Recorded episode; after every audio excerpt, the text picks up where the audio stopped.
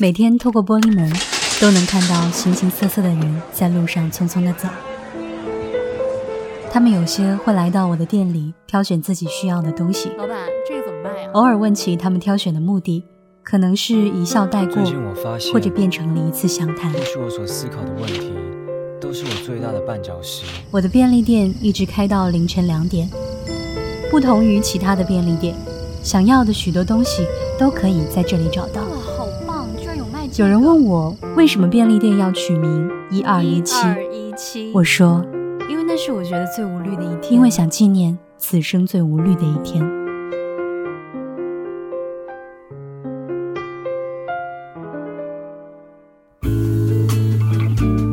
看到天气预报说今天的最高气温三十度，在这个已经步入十一月的季节里，三十度的高温对于这座城市来说早就见怪不怪了。还记得在上高中的时候，有一年的十二月，我还在穿着短袖校服。这一晃，快十年过去了。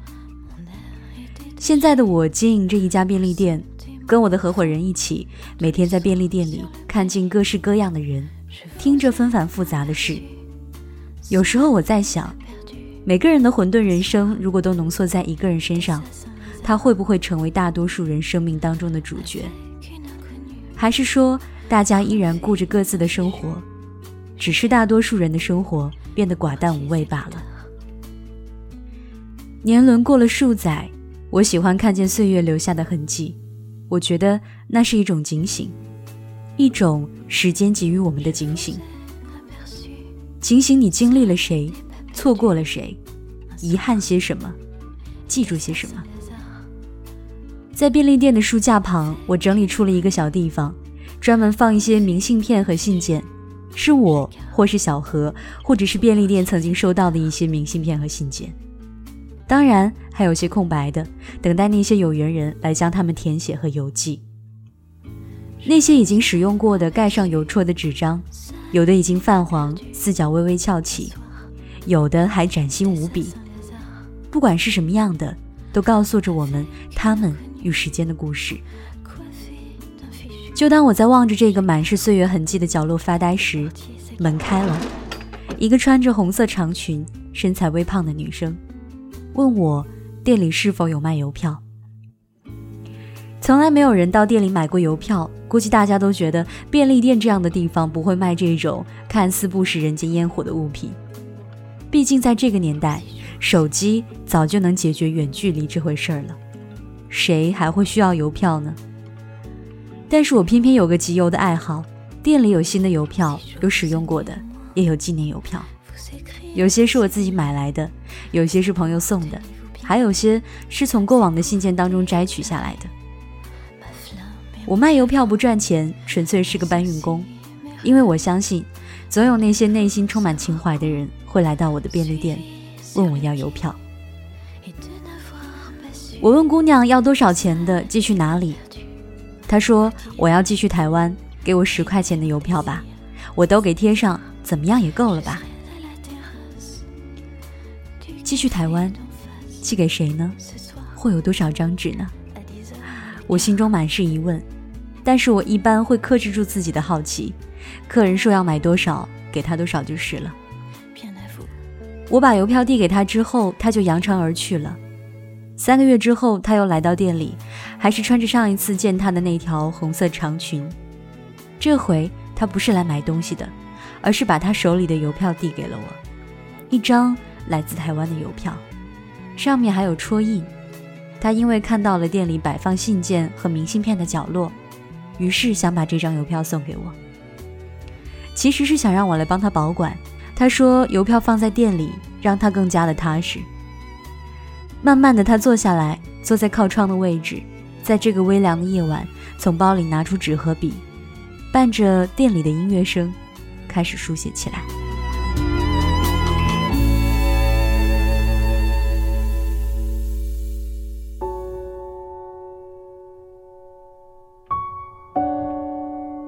我有一个男朋友，他叫国涛，我们是在一次朋友聚会上认识的。他说我唱歌好听。我说他幽默风趣，他不嫌我长得胖，总是带我去吃好吃的，拉面、寿司、牛排、烤肉，各种各样的好吃的。当然，他也不瘦。其实以前我一直很自卑，觉得自己相貌平平，没什么特长，还胖，所以没有男生喜欢我。光是胖这一点，从出生开始就一直围绕着我。小学一直到初中，天天被同班的男同学叫肥婆。上了高中以后，也总能听到别人在背后对我指指点点的，说我胖之类的。后来上了大学，可能去了大城市，身边的同学素质更高一些，也就终于开始没有那么多人嫌弃我胖了。事实上，我真的没有很胖，就是比现在网上很火的微胖身材再稍微胖一点。我也一直不懂，我又没有胖成一只猪，为什么身边的那些人老是拿体重跟我过不去？国涛是第一个说我不胖的男生，他说我瘦了，可没有现在那么好看。不管他说的是真话假话，我听着都觉得特别甜。国涛是个理科生，那时候上大学，每天都要做好多的实验。有时候我给他发微信问他在干嘛，他总是第二天早上才回复我，说很抱歉，做了一晚上的实验，现在才有空回复你。还好我是个通情达理的姑娘，绝对的理解他。后来我更加认为，可能是因为我就是个胖姑娘才通情达理，因为很多的胖姑娘都很好说话。我和国涛是在大一的下学期在一起的，有一首属于我们的歌叫《趁早》，那段时间正好是中国好声音的比赛吧，李琦唱过。后来我们第一次见面的时候，我唱过，他说我唱的好听，就喜欢上我了。当天散场过后，第二天就说要请我吃饭。我猜想他应该是个情场高手。可是我第一次有人跟我说喜欢我。慢慢的，他带我融入他的生活，认识他的朋友，参加聚会。我们顺理成章的在一起，从大二一直到大三。大四，我四处实习工作，为了留在我们大学所在的城市。而他在大四的上学期跟我提出了分手。原因是大四他要去台湾交流半年，我说我等你啊，他说不要我等，因为他从台湾回来参加完毕业典礼就要去美国了，然后就不再回来了。他说分手的那个晚上我记忆犹新，因为我一夜没睡，哭了一晚上，他也哭了一晚上，我们像其他的情侣那样纠结、挽留。哭闹、劝阻、平静，现在听起来是显得那么平常。最后，我们的结论是：大家先冷静一段时间吧。这句台词好熟悉，我们都知道，冷静过后，同样是分手。我让他去台湾之后给我写封信，可能我那段时间看了好多文艺电影，我觉得我一定要收到这封信，不然我会死掉。他说好。然后他就走了。他走之后，我依然每天过着我实习的日子，从早到晚，一闲下来就会忍不住想哭。后来我才发现自己那么喜欢他。过了三个月，宿舍楼下的阿姨叫我去行政楼拿挂号信，我知道是他写的。信的封面写着“某某某小姐”，邮票是白色的，信封也是黑白的，字体是竖着写的，有很多的繁体字。而信的内容很稀松平常，介绍他在那边的生活，他的世界观，有没有关于我的？好像有吧，不敢仔细的读，只知道最后他叫我给他回信。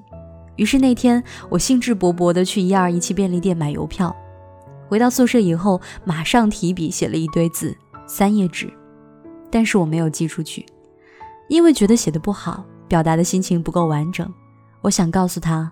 我不想失去他，可是怎么写着写着，就开始埋怨他了呢？不行，我撕了重新写。那个晚上我写了十几页，最后都撕掉了。我放弃了，不想写了，随便吧。又过了三个月，他给我留言说他回来了，给我带了礼物。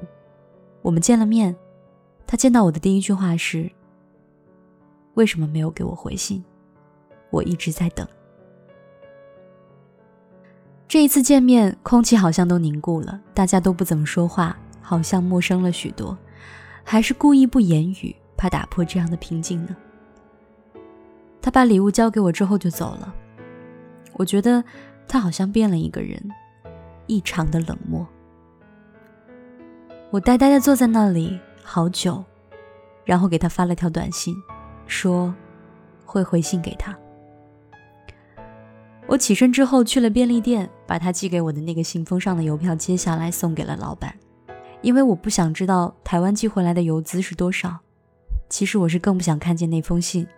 后来我把那封信放在一堆书底下，很难再拿出来。把邮票给了店长之后，我找了个地方坐下来，拿出一张纸、一支笔，给他回了最后的一封信。至于信里写的什么，我记不得了。大概就是分手就分手吧。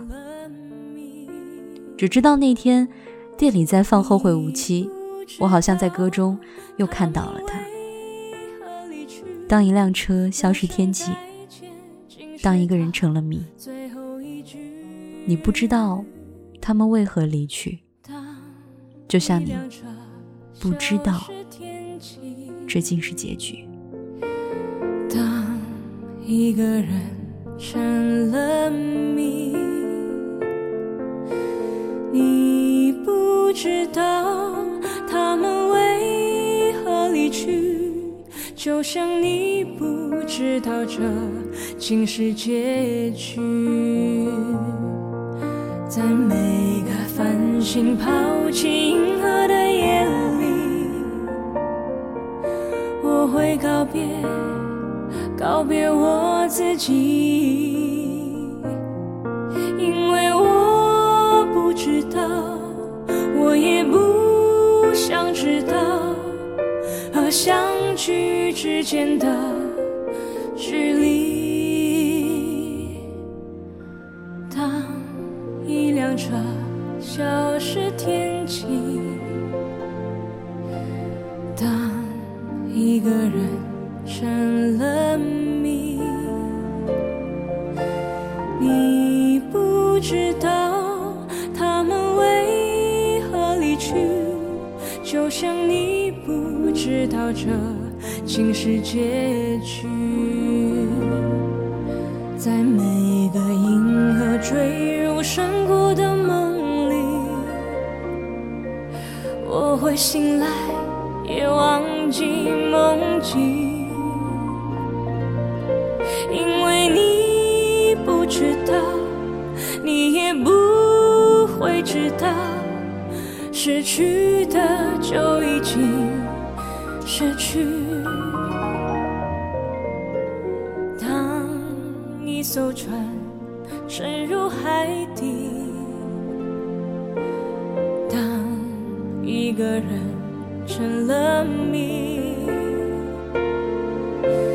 你不知道他们为何离去那声再见，竟是他最后一句。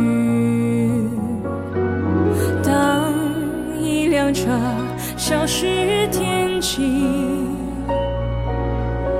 当一个人成了谜，你不知道他们为何离去，就像你不。知道这竟是结局。